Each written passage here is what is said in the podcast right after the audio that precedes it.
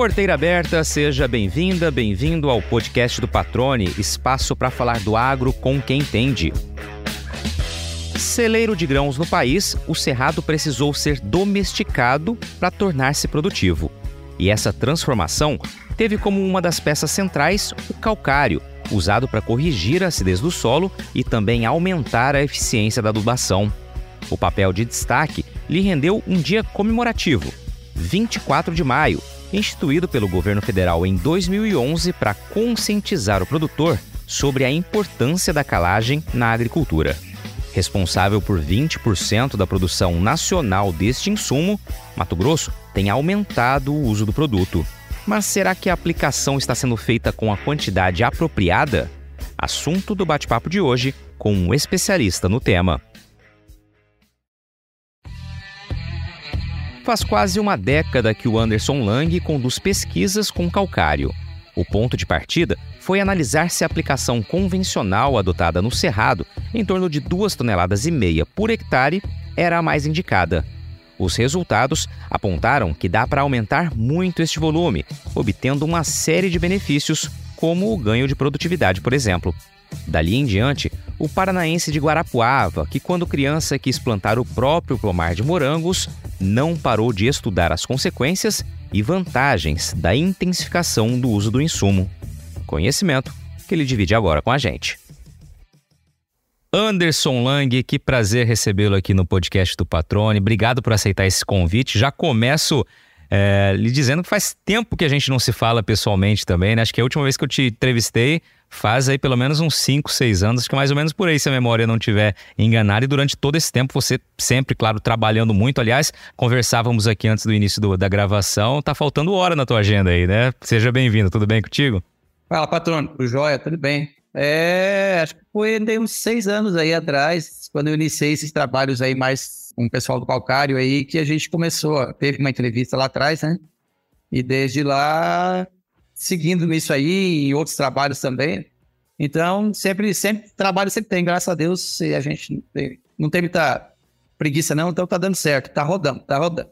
Maravilha, vamos falar bastante sobre calcário. Aliás, a gente está na semana né, que comemora o Dia Nacional do Calcário Agrícola, uma data comemorativa desse dia 24 de maio, né? E nada mais interessante do que aproveitar essa semana para falar justamente desse insumo, né? Tão importante que tanto tem a ver com a história da nossa agricultura e da correção do solo do cerrado, mas isso você vai explicar, vai contar essa história mais adiante. Antes, professor, eu queria que você contasse um pouquinho de quem é o Anderson Lang, né? A tua origem e a tua teu início da tua relação com o campo, como que é para que as pessoas aqui possam também conhecer um pouquinho mais da tua trajetória. Bom, minha idade hoje eu tenho 47 anos. Então sou de 76, eu sou nascido no, Paraná, em Guarapuava, terra fria. Sou filho de produtor rural, é, principalmente meu pai mexia com gado de leite.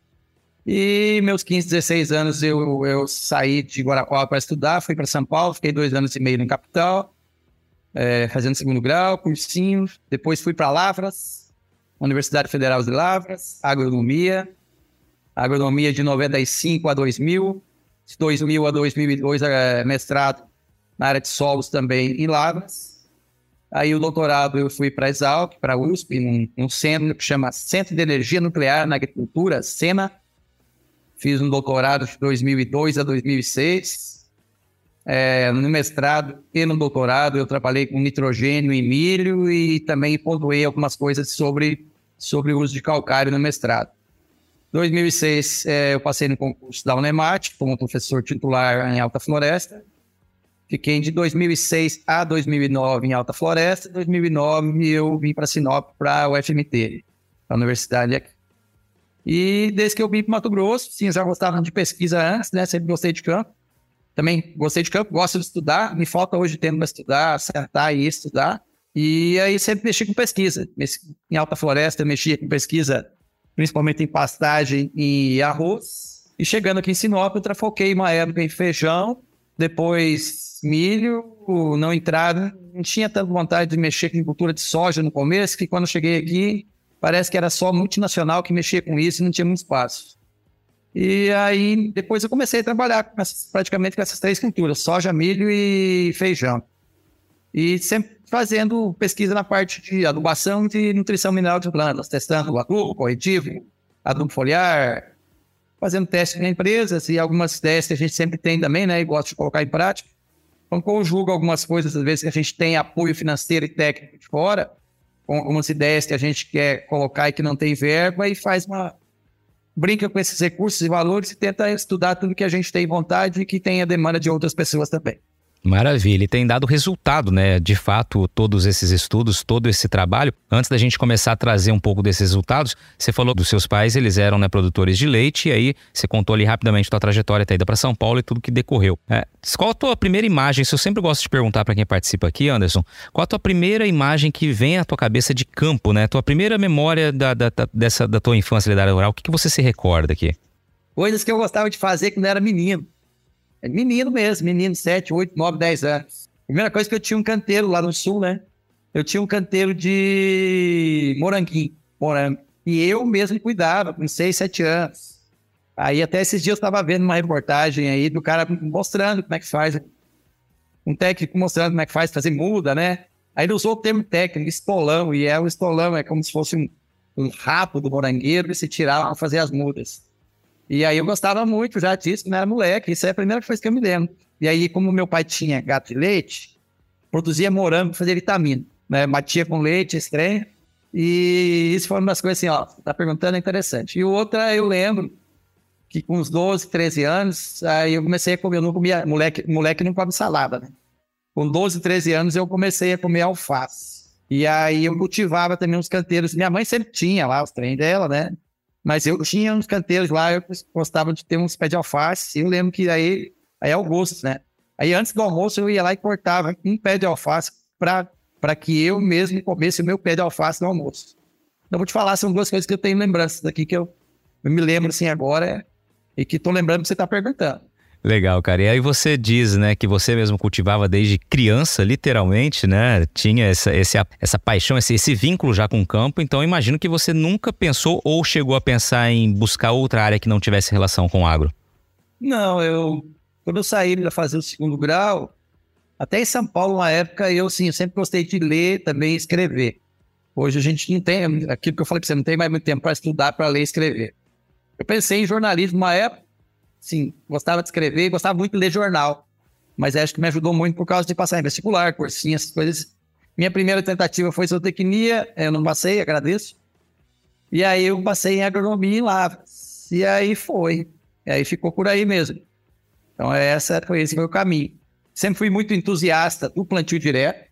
Logo que eu entrei na universidade, eu brinco com a molecada aqui, né? Na universidade. Falo para eles, ó, aqui na universidade, perto da portaria aqui, tem um prédio branco. Lá dentro desse prédio branco é cheio de uns negócios de papel. Eles vêm assim, é tipo livro, chama. Você vai lá, você, se você pegar um trem daquele, você vai ler, vai aprender um monte de coisa. E aí eu tinha esse hábito de fazer já na universidade, com 18, 19.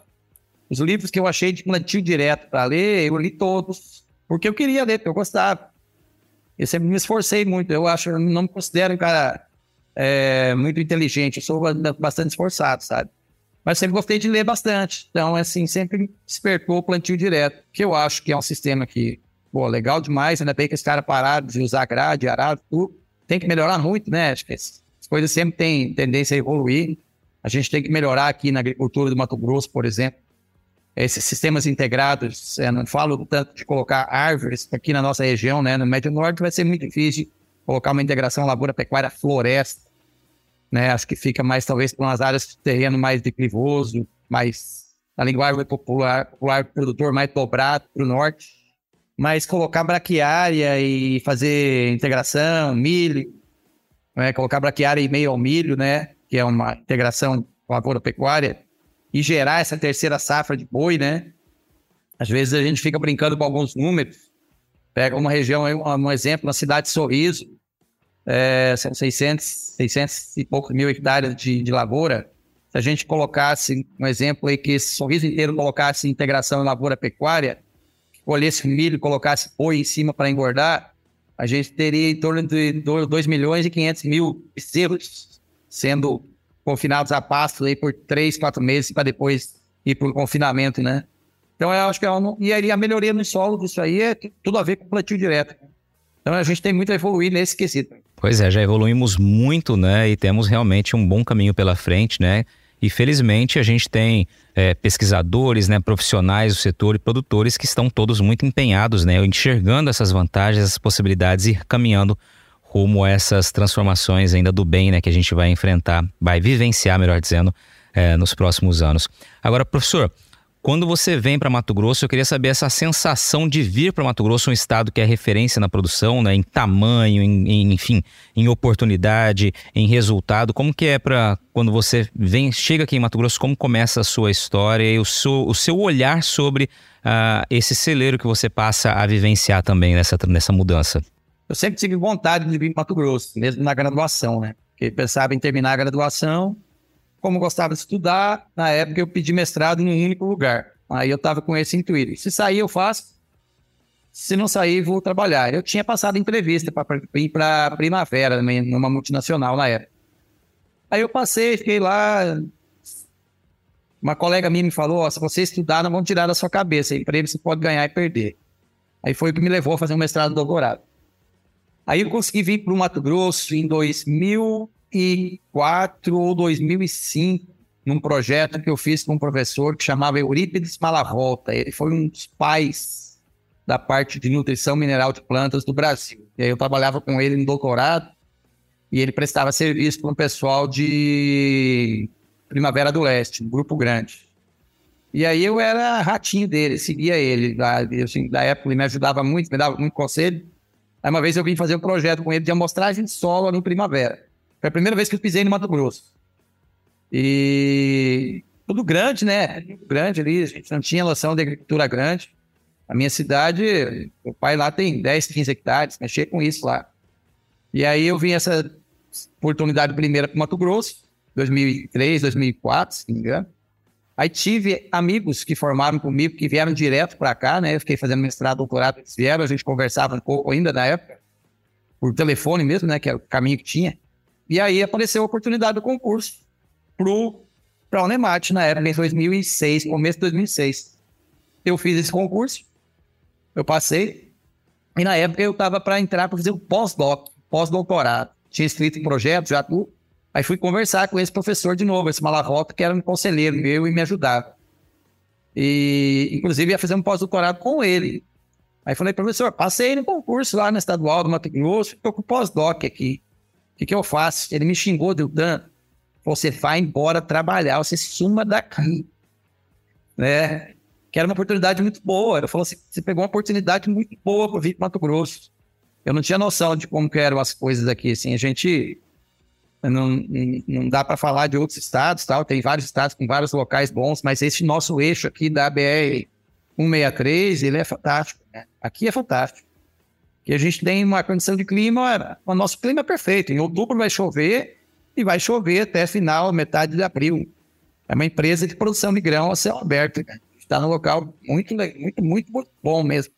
Se fizer as coisas certas aqui, para dar errado, tem, você tem que ser azarado demais. E aí, professor, é, avançando um pouquinho, você já disse ali que né, o, o, trabalho que desenvolveu, na hora que você citou a tua trajetória muito brevemente com as datas, como começa seu, esse seu vínculo mais próximo calcário? Vamos, vamos chegar a esse ponto agora. É, eu fiz um trabalho né, lá em Alta Floresta, quando cheguei em correção de pastagem, calcário, calcário dócil lá. Eu não achava uma coisa assim que teria necessidade de pesquisar. A agricultura, calcário é uma coisa muito tempo estudada, a agricultura já está velha com calcário. Aí, em 2010 que eu vim para cá, não, não tive, deveria ter feito, não fiz é, estudos logo que eu cheguei aqui em Calcário. E sempre tem, tinha a demanda, né? A demanda é aquela dúvida de colocar mais calcário que duas, duas toneladas e meia de superfície. E todos os produtores daqui é, estavam, e muitos ainda têm essa ideia, né?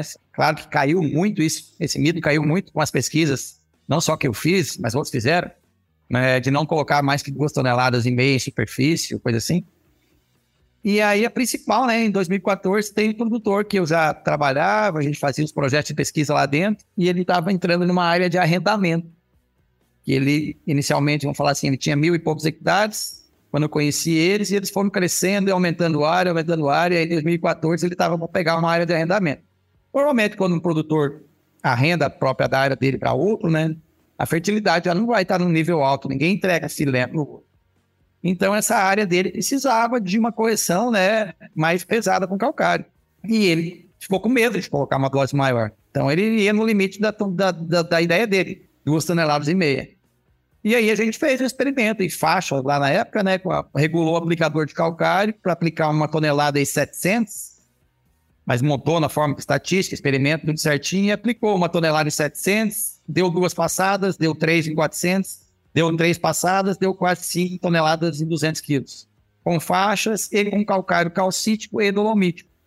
Por quê? Porque o Mato Grosso ele teve por muito, muito tempo atrelado é, ao uso apenas de calcário dolomítico, que é um calcário que ele é mais rico também em magnésio. Ele vai ter 30% de cálcio e falar 20% de magnésio, no médio, né? E aí o solo, se a gente fizer uma radiografia, a gente tem esse trabalho também, depois a gente pode comentar. Eu tenho uma radiografia com análise, 400 mil análises de solo aqui do Mato Grosso, para ver o que está acontecendo de 2016 a 2021, a gente, a gente entender isso aí, como que está chegando dentro dos laboratórios. Mas daí, voltando para a ideia nossa, e aí montei esse experimento lá. Então, avançamos praticamente em dobro a quantidade de calcário que normalmente o produtor colocava. Fizemos um experimento com 5 toneladas e pouco em superfície. Avaliamos isso durante quatro anos, na cultura da soja, do milho, coletando soja, milho e sol. Infelizmente, isso ainda está dentro do computador e eu estou mexendo esses dados para escrever Sim, a gente já falou, já divulgou, né, entrevistas e tal, mas eu não joguei num artigo, numa revista pesada isso ainda não. E a conclusão disso, depois de quatro anos, foi, né, a gente podia ter aplicado uma dose muito maior do que aquelas 5 toneladas. Então, com aquelas 5 toneladas, deu um efeito linear, ou seja, melhor, quanto maior a dose, melhorou. A gente mediu é, engalhamento de soja, número de grão por, por, por, planta e tudo, e tudo melhorou meio que linearmente. Uma das coisas que a gente percebeu. E percebeu também que é, deu uma pequena tendência de melhoria em função do uso do calcário calcítico. Quer dizer, a gente precisa colocar mais cálcio no sistema. Então, carregar um pouco mais de cálcio. Na agricultura mais do Cerrado, Goiás, Minas mesmo, é, os produtores muitas vezes conseguem colocar, trabalhar com calcário é, dolomítico, mas aí abre mão, lança mão do gesso agrícola, e o gesso é uma fonte de cálcio.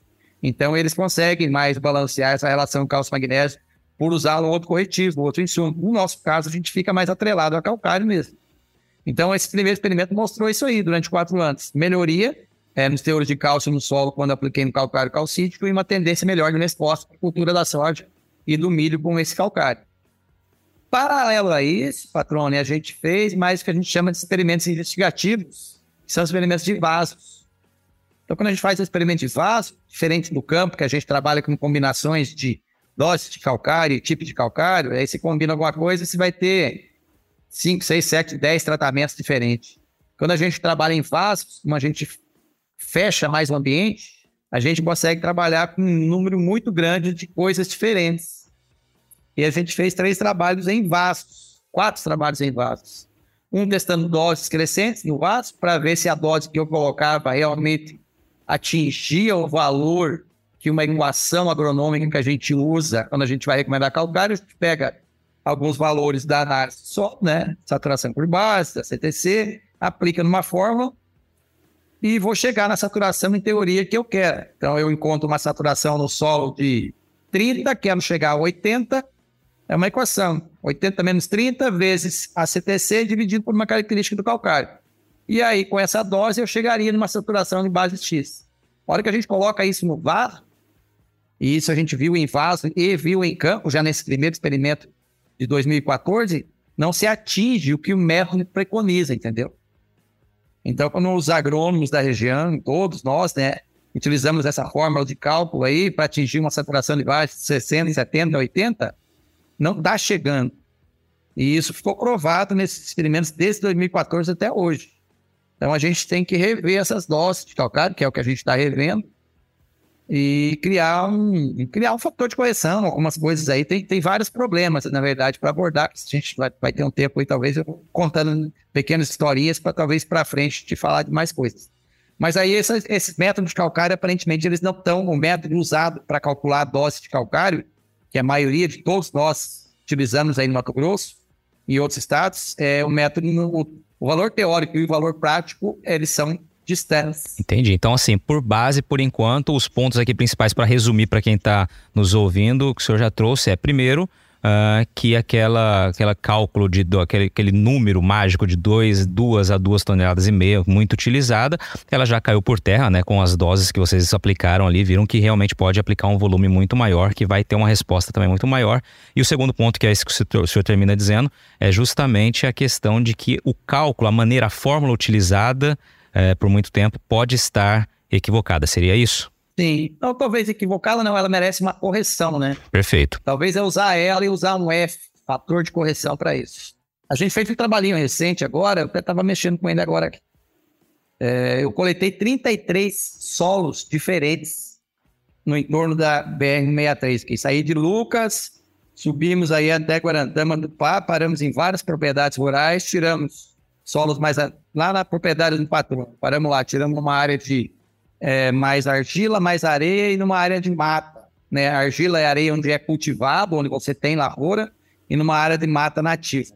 Trouxemos isso aqui para o laboratório, 33 amostras, 33 pontos, e daí a gente incuba isso em pequenos potes plásticos com doses de calcário crescentes na proporção da dose com o volume de solo e volume de calcário igual fosse feito em campo.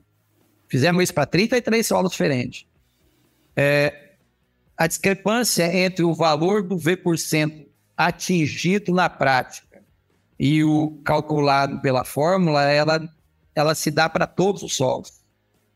Esse trabalho a gente está escrevendo para jogar numa revista também. Então, esse é um trabalho legal. São 33 solos diferentes que responderam praticamente numa forma muito parecida. A gente incubou isso com até 12 toneladas de calcário e todos o V% atingido e o teórico ficam distantes. Professor, isso fica muito claro aqui para quem está nos ouvindo, né? Sendo ou não, tendo ou não relação com o campo, é, é que há muito trabalho, né? É realmente para encontrar respostas e para que a gente alcance produtividades, né, alcance resultados ainda sempre superiores. Ou seja, a gente está buscando, a gente fala em produtividade, a gente está falando em sustentabilidade, evidentemente, isso também tem que ficar muito, muito claro sempre, né? Eu queria que o senhor agora, para aquelas pessoas que não, não têm uma ligação com o campo, explicasse, né, um beabá básico aqui, né? É, o que o calcário faz, o senhor falou em correção, o que, que ele faz, né? De que maneira ele age no solo e já explicasse quais são os três tipos aí, pelo menos, que a gente tem. O senhor falou do, do, do dolomítico, né? Do calcítico e temos ainda também o magnesiano, né? Explicasse... Magnesiano que é o intermediário. Isso, explicasse então como que se define cada um, só para a gente ter uma também essa informação para quem está nos acompanhando. É, essa, essa é uma classificação é, antiga, né, de calcário. Aí até mais recentemente o pessoal meio que, eu não sei nem como é que tá isso, se aboliu esses nomes ou não, mas o produtor, na verdade, o produtor ele, ele chama de calcário preto e calcário branco.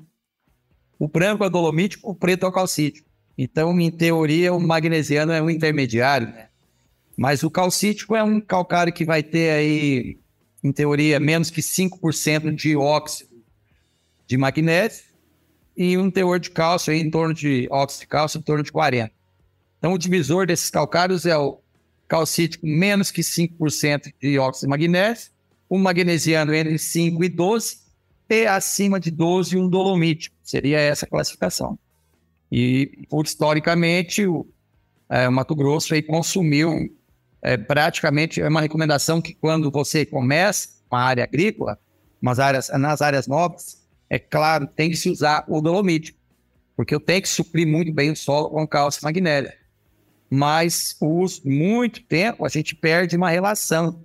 A relação é o quê? Eu dividir o valor de cálcio pelo valor de magnésio na análise e achar essa relação cálcio-magnésio. Ah, se o valor do cálcio na análise de solo está 3 e o de magnésio está 1, 3 dividido por 1 é 3. Então a relação cálcio-magnésio é 3, que é uma coisa legal. Então eu tenho que ter no solo aí pelo menos uma relação 3 para 1, 4 para 1. No meu ponto de vista, eu acho que é os melhores resultados que a gente tem visto. E o Mato Grosso é, dava com essas análises de solo, não passava de uma relação de 2,3 para 1. Então está faltando cálcio realmente. É, os benefícios de calcário são inúmeros. Né? melhora a vida da biologia do solo, ou seja, da biota do solo. Então, nesse momento, eu vou ter maior fixação biológica de nitrogênio, por exemplo, na soja. Né?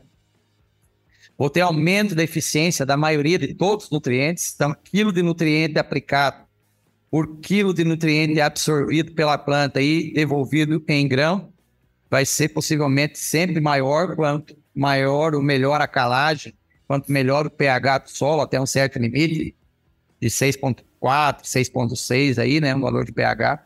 Então, eficiência dos adubos, né, cada quilo de adubo ele vale mais para cada planta lá no campo quando eu tenho solo corrigido com calcário. Um exemplo simples aí, as plantas vão reduzir, por exemplo, queda de vagem, né? Por quê? Porque a vagem ela é cimentada na planta de soja. É um cimento que gruda ali a vagem na planta. Então, um abortamento de, flores, de vagem, pode estar muito ligado à presença de cálcio, porque cálcio é um cimento, né? As indústrias de calcário e de cimento estão no mesmo local aqui no Mato Grosso.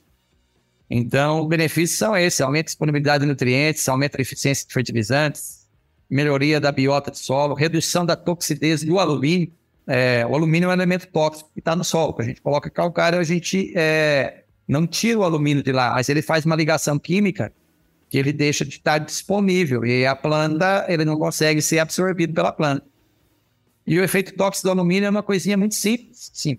Quem tem um pouquinho de estudo aí vai lembrar de alguma coisinha, mas ah, no, no, crescimento do sistema radicular, da ponta da raiz, para a raiz, para ela crescer, tem que ter uma divisão celular, tem que fazer outra célula e outra célula e outra célula. Quando tem alumínio, essas células não se dividem. Aí a raiz não cresce. É simples assim. Sem raiz, sem absorção de nutriente, sem absorção de ar. Enfim, são os benefícios que são variáveis aí nesse, nesse ponto.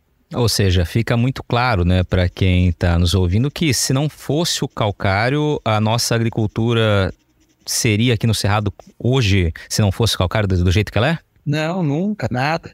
Qual o papel do calcário nessa transformação? Não, sem calcário acho que a gente não ia produzir nada. É, tem vários, assim, a gente vê, né, imagens aí para todo lado, se a gente procurar. A gente fez aqui no campus algumas brincadeiras com os alunos aí, que a gente pegava os canteiros, não colocava nada, só colocava, cal... só colocava calcário, depois colocava calcário mais nitrogênio, calcário mais fósforo, calcário mais potássio e todos os elementos químicos, corrigia tudo. É, sem calcário, não dá nenhuma resposta. Se você tirar calcário e fósforo, então, aí já que não tem, aí já piora. Não existe agricultura sem calcário, impossível. E agora uma pausa no bate-papo para dar um recado a você que é produtor ou produtora rural. Já tá na hora de pensar na próxima jogada, hein? Então, que tal mirar na semente e acertar em ótimos resultados para sua lavoura? A Agrosol tem um portfólio completo para sua safra 2023-2024, com opções de cultivares de soja para os diferentes contextos e realidades de todo o cerrado brasileiro, com as melhores tecnologias dos principais obtentores do mercado.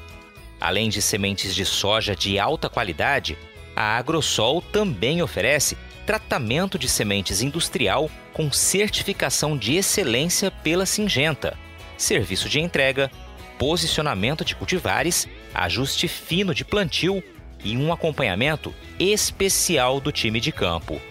Para saber mais, é só acompanhar as redes sociais da Agrosol e acessar o portfólio 2023-2024 pelo site www.agrosolsementes.com.br.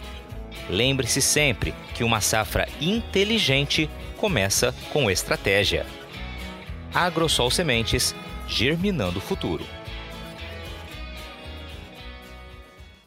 Aí o senhor comentou há pouco, né, que é, entre 2016 e 2021 tinha ali cerca de 400 mil análises de solo, né, e queria falar um pouquinho mais sobre isso. Vamos já trazer esse tema para não ficar muito distante, né, da, do que o senhor queria comentar. Lá em 2015, 2016, quando a gente começou a trabalhar com os projetos de calagem, a ideia era saber também como, é, como que estavam né, essas análises de solo aqui do Mato Grosso. Quer dizer, eu vou trabalhar com calcário, preciso ver o que, que eu preciso melhorar em função disso. E a gente começou a fazer contato com os laboratórios, tivemos uma parceria com alguns laboratórios que nos enviaram os resultados das análises de solo, mantendo o anonimato das propriedades e tudo. E a gente colecionou, vamos falar, essas análises dos laboratórios de 2016, 2017, 2018, 19, 20 e 21. No somatório, a gente juntou aí próximo a 400, resultado de 400 mil análises de solo feitos aqui no laboratório de Mato Grosso, com raras exceções de algumas amostras chegando do Pará, de Rondônia, até de Goiás, mas a maioria é feita aqui. E em cima disso, a gente verificou né, a evolução, ou seja, como essas análises de solo elas estão chegando dentro dos laboratórios. Como que os produtores é, estão enviando esses resultados, né? Como que esses solos estão chegando aqui, que nível de fertilidade eles estão chegando. Esse foi objeto de um TCC, de um, de um, de um aluno meu. Inclusive, estava conversando com ele agora, ele está acabando de fazer os gráficos, ele já defendeu. As conclusões desse trabalho, patrono, foram bem interessantes. Como na análise de solo são muitos elementos químicos, eu não vou te lembrar de falar de todos, né? Mas algumas tendências a gente viu, por exemplo, em relação a micronutrientes, por exemplo, cobre, que é um elemento muito caro, né? É caro, cobre é tão caro que o pessoal rouba fio de cobre para fazer um monte de coisa, inclusive adubo. Cobre vem caindo nos solos ao longo dos anos, porque é um fertilizante caro e os produtores no programa de adubação vêm tirando e talvez estão colocando muito mais nas folhas e menos no solo, que não deixa de ser, não é, não é bom, mas não deixa de ser ruim porque está colocando na folha. É, essa saturação por bases, que é um indicativo que os produtores têm usado mais calcário, ela veio aumentando ao longo dos anos. Quer dizer, quando o cara ia tirar, o produtor ia tirar a amostra de solo, se ele tirou em 2016, 18 ou 21, 22, o solo dele estava um pouco mais bem corrigido ao longo do tempo. Isso é um indicativo que ele perdeu um pouco esse medo de usar menos calcário e está usando mais, porque a amostra está chegando melhor lá dentro do laboratório. E acompanhado disso, a gente verificou, esse foi um aquecimento é, numericamente, foi bem interessante, que a gente é, criou, né, nessas análises solo, a gente criou classes, por exemplo, o valor de cálcio, né, um, elemento químico que se ele é menor do que 1 na análise solo, ele é considerado muito baixo, de 1 a 2 é médio, de 2 a 3 é adequado, acima de 3 para cima é, é alto, que é bom. E aí, ranqueou essas análises tudo e criou gráficos de frequência, que mostrou é, que os valores de cálcio de 2016 para 2021, eles entraram mais para as classes de maiores valores. Quer dizer, o cálcio está vindo maior nas análises de solo. É fruto do consumo de calcário calcídio. Então, é legal. E a hora que eu tracei é, o aumento dos teores de cálcio, o aumento dos teores da saturação por base, né, do V%, principalmente nessas maiores classes, e eu fiz um paralelo no aumento da produtividade, que é quilos de soja ou de milho por hectare, mas deu mais com a soja, ele dá um efeito linear. É óbvio que não é só o calcário, né? A gente tem um milhão de coisas envolvidas nisso. Mas deu uma linha legal. Então, uma coisa andou com a outra. É... Mas aí tem um problema em relação a isso que, que, que mostra também. Nesse experimento que eu conduzi todos, de 2014 até hoje, tem esse grande de 2018, é, a gente consegue pegar o valor da saturação de bases, que é o V%, é ideal solo para altas produtividades. E os valores que as amostras chegam nos laboratórios aqui não tem então tem, tem que estar bem melhor do que está chegando. Quer dizer, as amostras já estão chegando com uma saturação de bases não muito boas. Quer dizer, se o produtor colocar mais calcário, possivelmente vai produzir mais. E aí, quando o produtor manda uma análise de solo, que a saturação de bases, por exemplo, está 50, e nas minhas pesquisas eu tenho visto que tem, tem que estar em torno de 75, 70, por aí. E ele entregou uma amostra com 50. E ele vai tirar essa amostra agora na seca. Depois que colher o milho, ele vai tirar vai mandar para o laboratório e vai chegar um valor para ele lá 50. Ele vai aplicar o calcário. Mas o calcário não vai funcionar nessa primeira safra de soja e milho dele. Muito, muito pouco. Quer dizer, ele já perdeu de produzir mais na safra passada, porque a saturação dele já estava baixa, e ele vai perder na próxima safra, porque ele vai patinar ainda até o calcário reagir. Então, são duas safras que ele pode ter deixado de produzir 3, 4, 5 sacas a mais. Com o mesmo custo operacional, fertilizante, os outros custos todos. Então é, um, é uma coisa que a gente tem que, tem que divulgar isso aí, porque, sim, não só divulgar, ele sabe, na verdade. A gente tem que divulgar que tem que. Essa ideia de altas doses de calcário, você não vai colocar altas doses de calcário na hora que a sua saturação de base estiver 70. Mas como você está patinando na dose, está com 50, você tem que levar para 70, não perca o medo de colocar só duas toneladas e meia. Já coloca mais, porque você vai chegar muito mais, mais fácil ao número 70. É essa a ideia. Essa, é uma pergunta que eu lhe faria, né? O ano passado a gente vivenciou um momento de boom, né, nos preços dos insumos, né, decorrentes de guerra e tudo mais, de fertilizantes, e falou-se muito, né, em, em, tentar aproveitar a caixa que havia no solo justamente para você evitar gastar demais com fertilizantes. E, e, eu me recordo que uma das perguntas que eu havia comentando, conversando com alguém, era de fato se era o momento de aplicar calcário, se seria estratégico, né, para potencializar aquele insumo. E aqui o senhor deixa muito claro, né? Não adianta colocar de imediato esperando uma resposta. Preciso esperar um tempo de reação, ou seja, essa aplicação tem que ser, de certa forma, entre aspas aqui, é, planejada e até certo ponto contínua, pelo menos algumas safras. É por aí o caminho?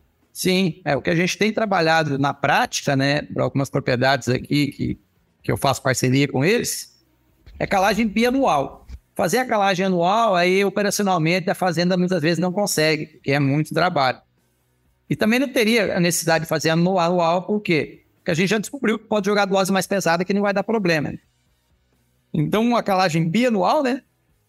Dividir a fazenda em 50-50, né? Meio a meio, faz metade um ano, metade outro ano, ou no máximo a cada três anos, mas o legal seria bianual.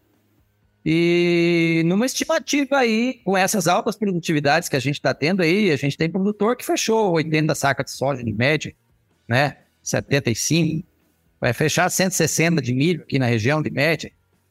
A gente tem que pensar numa dose de calcário quase como um adubo quase que anual. Essa lavoura vai me consumir aí pelo menos uns 1.500 quilos de calcário ano. Uma lavoura que já tiver no V% legal, entendeu? Então, aquele cara que está com V% alto, ele vai ter que aplicar aí 3, 4, 5 toneladas para encher a caixa do solo, vamos falar também, com calcário e depois manter isso nesse valor próximo a 70, com talvez até depois de um tempo não, não, não gaste esse valor de uma tonelada e meia anual, mas eu acredito que uma tonelada e meia anual, com o caminhamento dos aumentos de produtividade, com, quando eu uso mais fertilizante nitrogenado, que eu uso no milho, né, que é obrigatoriamente eu tenho que usar, a cada quilo de fertilizante nitrogenado eu causo uma certa acidificação no solo. O solo fica ácido. Então eu coloco o calcário de um lado e coloco um veneno do outro, que seria um ácido, que não é um veneno, né, na verdade, mas é um outro insumo que me acidifica o solo. A colheita leva embora um monte de nutriente, a hora que ela leva uma, um monte de nutriente, ela acidifica o solo. Quimicamente, uma coisa simples, lá na tabela periódica a gente tem elementos positivos e negativos. Toda vez que a planta tira um positivo do solo, ela tem que devolver o positivo para dentro do solo via raiz, porque senão ela vira uma bomba de carga positiva. Então ela absorve um cálcio, magnésio e potássio e ela despeja um hidrogênio, que é um ácido. Então, o solo fica ácido. Quando produzir grão, já acidifica o solo por si só, sem colocar um insumo que ainda é nitrogênio, ideias, fato Perfeito. Então é isso. Então traz uma orientação uma, que seria essa aplicação bianual em cargas um pouco mais elevadas ou então né, com cargas mais menos elevadas, aí você falou em um e meio, né, uma tonelada e meia aproximadamente, anualmente seria, é, se possível. Se você pensar num consumo anual de calcário, as lavouras vão consumir mais ou menos uma tonelada e meio, um, um sistema soja milho aí ano. Não faça isso faça análise de solo. Exatamente. Esse é um ponto que, aliás, é fundamental, né, para qualquer tomada de decisão ter sempre é, lançar mão de fazer análise de solo, né? Com, com, laboratórios, com profissionais aí que, com as quais sejam confiáveis, evidentemente, mas ter esse resultado da amostra de solo, da análise, para definir qual rumo terá aquela decisão. Exato, não tome remédio sem ir no médico.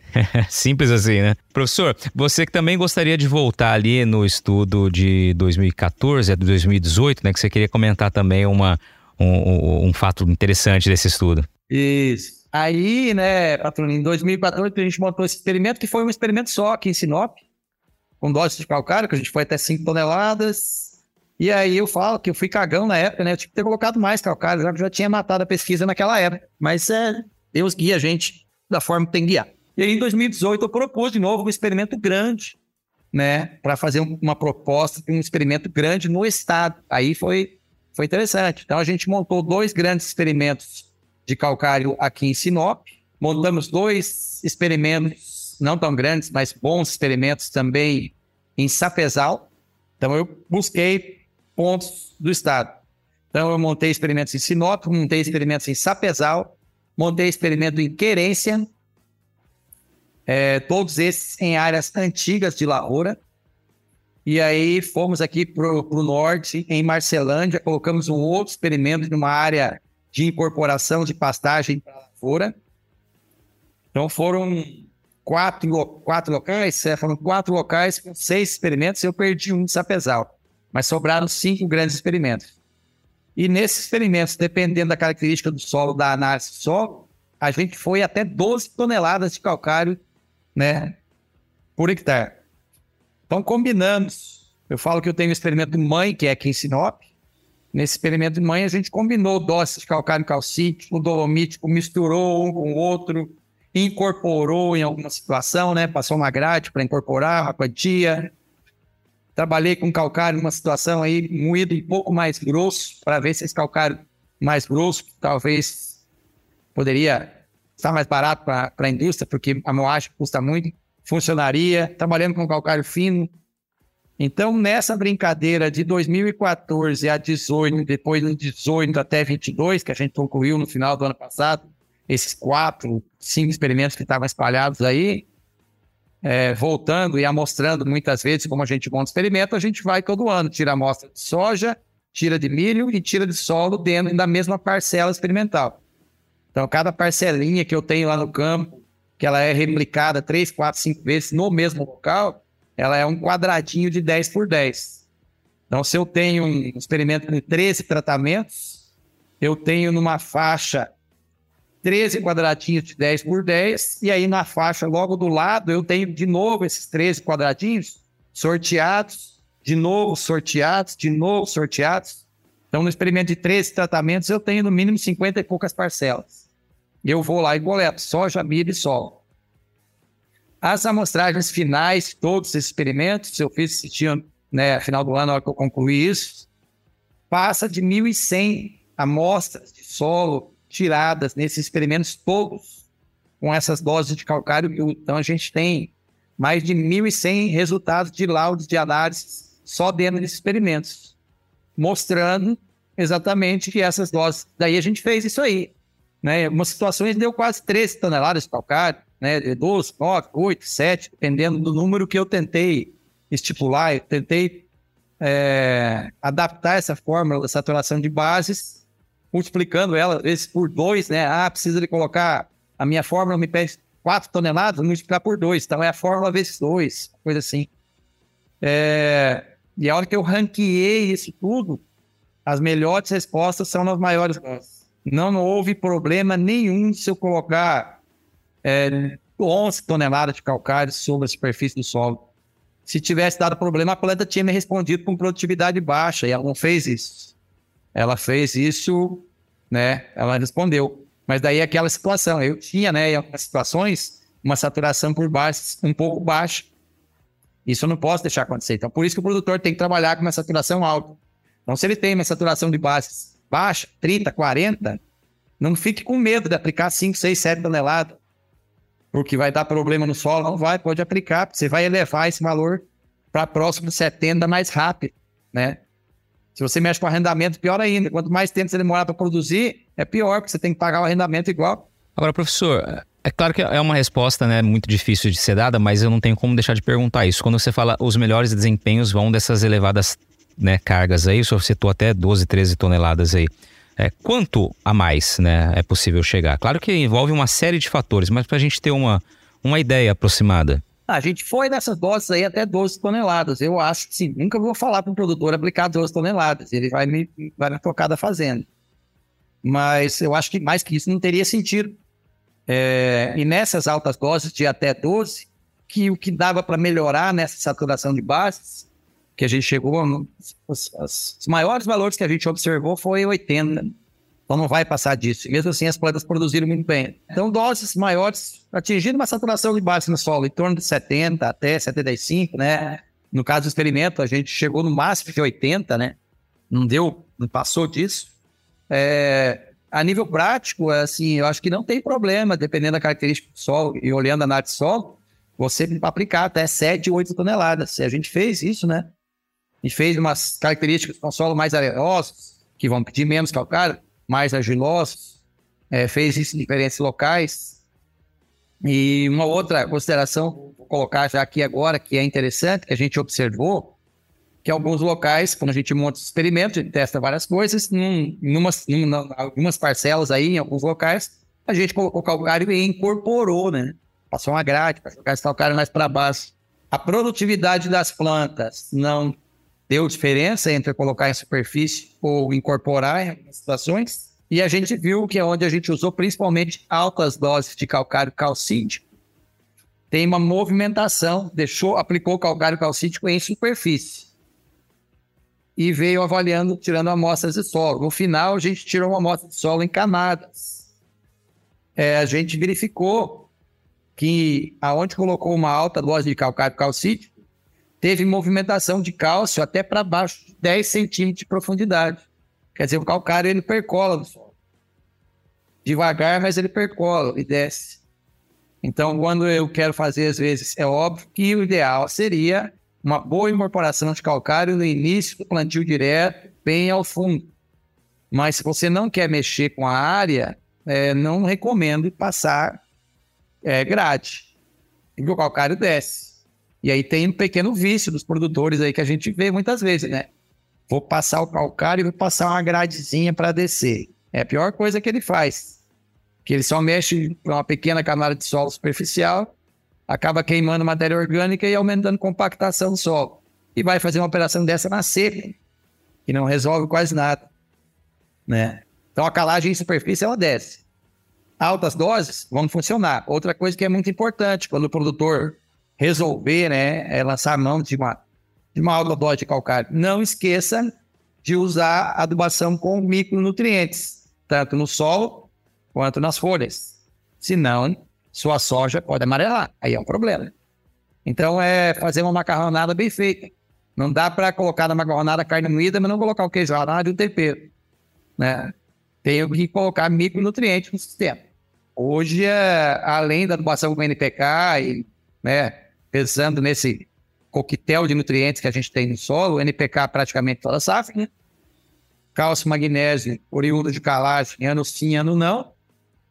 Enxofre, e boro praticamente também todo ano. E micronutriente foliado, o produtor vai usar todo ano. Talvez no solo, fora o boro, ano sim, ano não. Mas não dá para deixar de, de não colocar o que a planta está precisando. Aí tem que avaliar a parte econômica, né? Eu não sei como é que vai ser agora com esses custos novos aí. Pois é, tem que levar em consideração também a parte econômica, evidentemente. Né? Aliás, um dos recados da própria AproSoja é de que o principal insumo da agricultura é a viabilidade, né? Ou seja, você tem que realmente buscar fazer as coisas fecharem, as contas fecharem. Você está ouvindo o podcast do Patrone, agroinformação com quem entende.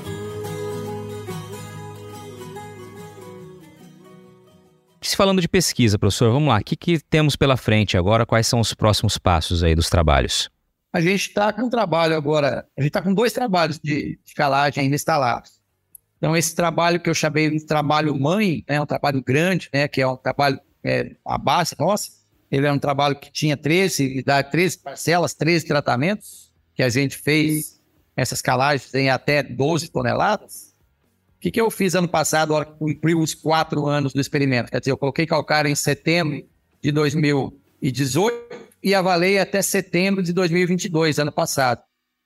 Todos os experimentos espalhados pelo estado. Aí, em um desses aqui próximo, que é próximo, Sinop, que eu consigo avaliar mais fácil, eu simplesmente voltei na área e reapliquei as doses de calcário já aplicadas em 2018.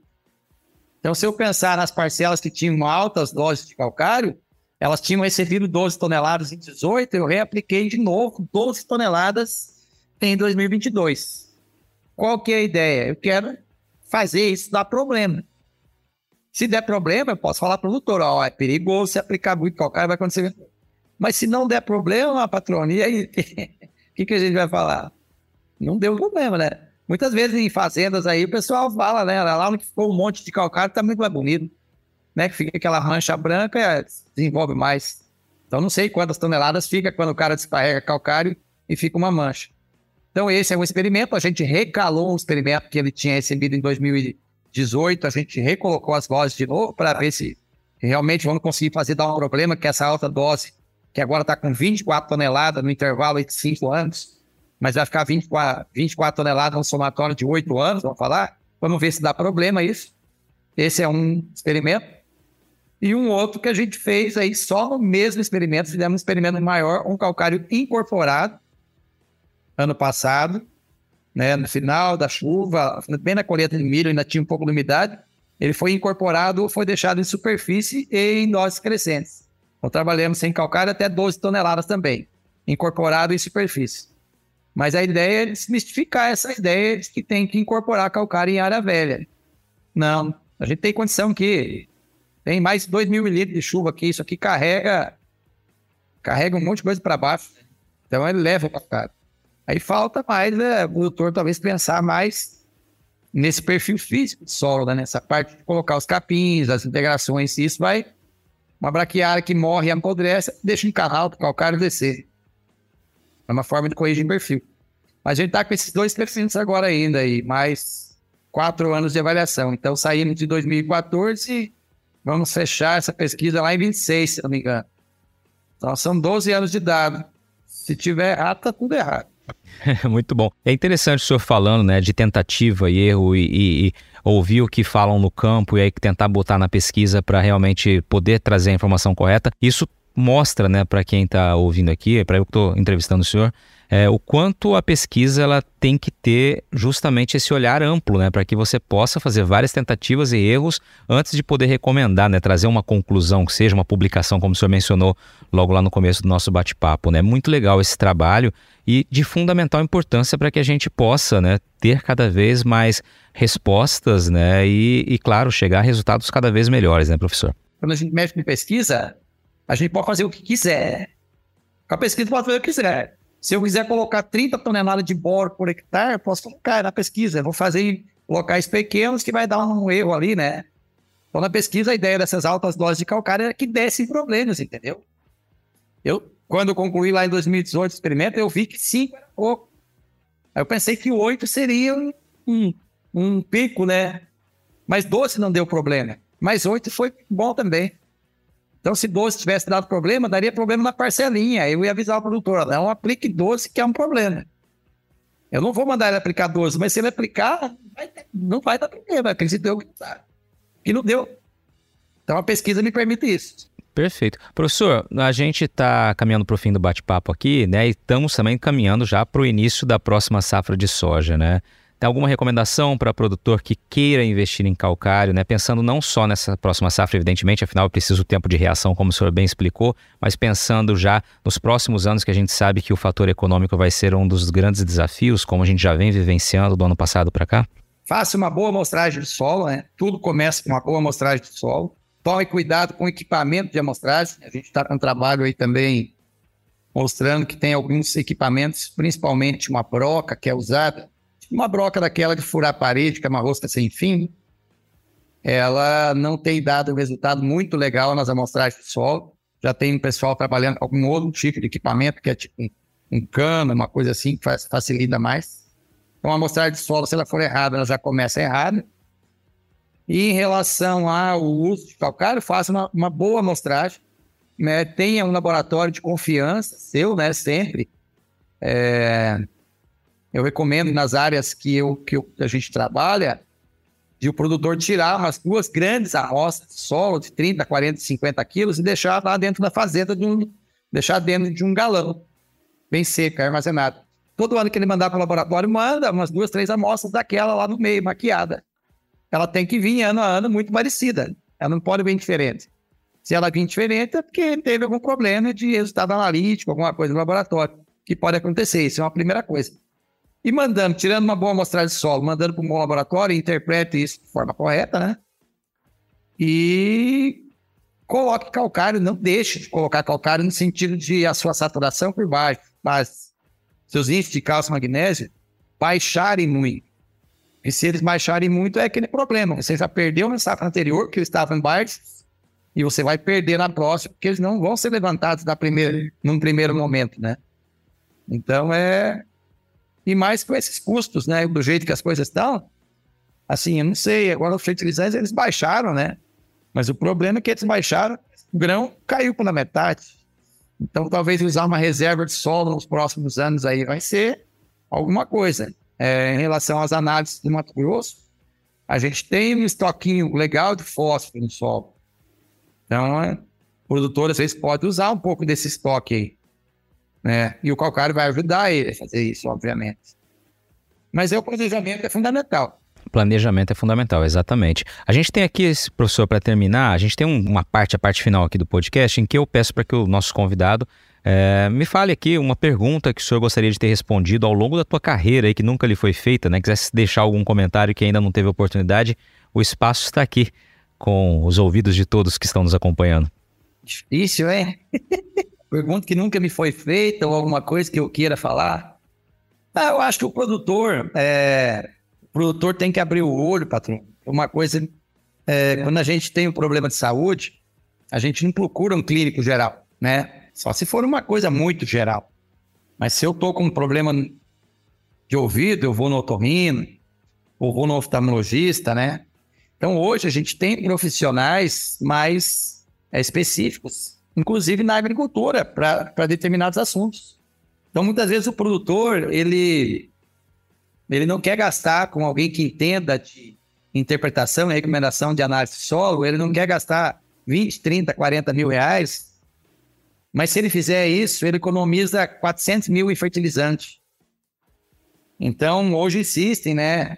E é uma atividade que o volume é, gasto é muito grande. Então, hoje, é, ter uma assessoria dentro da fazenda de pessoas mais especializadas, é, não, não especializadas, um cara que dá uma consultoria desde solo, em inseticida, fungicida, herbicida, tal, um monte de coisa. Mas alguém que entenda mais da parte de maquinário, por exemplo, né? Hoje tem muito, muito professor aqui dentro da universidade que é bom na parte de máquinas. A gente sabe que uma, uma acolhedora hoje ela veio com uma tecnologia embarcada imensa, que dá para fazer mapa, que dá para usar sensor, que dá para fazer não sei o quê. Mas o produtor só coloca ela para colher soja e vai embora. Ele deixa tirar todos os resultados que o sistema tecnológico podia dar. Muitas vezes por não ter alguém que mexa com esses dados. E isso poderia trazer um aumento de produtividade e uma economia, muitas vezes. É, de uma das áreas que eu atendo aqui, ano passado, a gente economizou em cloreto, na soja, economizou é, 120, 130 toneladas de cloreto de potássio. E jogou isso para o milho, que ia ser demais na soja. Que na soja já tem uma bomba de potássio que sai da palha de milho que apodrece. Aí o produtor joga mais, às vezes, uma bomba de cloreto. Então, o custo que o produtor vai ter aí para ter uma assessoria de 30, 40, 50, 60 mil reais, 100 mil reais, e uma economia de 700, 800 mil em fertilizante. Tem muita gente capacitada hoje por aqui para responder essas coisas, né? Isso é uma das coisas. Eu acho que é uma coisa que é legal passar isso. Então, como a gente vai num especialista, num médico, eu acho que tem outros especialistas que estão por aí para ajudar o produtor, a gente que muitas vezes quer ajudar. Né? Excelente, professor. Te agradeço pela participação aqui, muito bacana, né? Aproveitar essa data para falar tão amplamente sobre calcário, desmistificando, né? A gente usou essa palavra ao longo do bate-papo aqui, o uso do calcário, né? E, e, buscando encontrar esse limite que até agora não apareceu aí na pesquisa, né? Obrigado pelo bate-papo, obrigado pelo tempo aqui, pelas explicações aqui. Certamente o pessoal aprendeu bastante aqui durante esse tempo de conversa.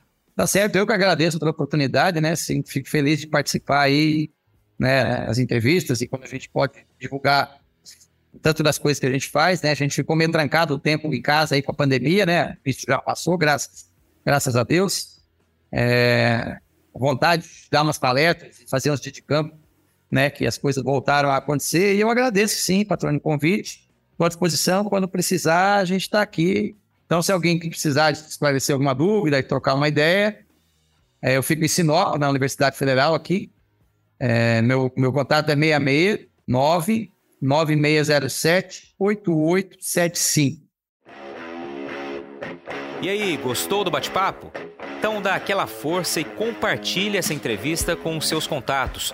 E olha, aproveita para mandar aquele feedback dizendo o que você está achando do podcast do Patrone. Pode criticar, elogiar, sugerir temas e pessoas para dividir boas histórias aqui nos próximos episódios. É só enviar uma mensagem lá no Instagram para @luispatrone que a gente troca uma ideia, viu? Então, gente, sucesso da porteira para dentro, força e fé da porteira para fora e vamos que vamos. Você ouviu o podcast do Patrone, agroinformação com quem entende.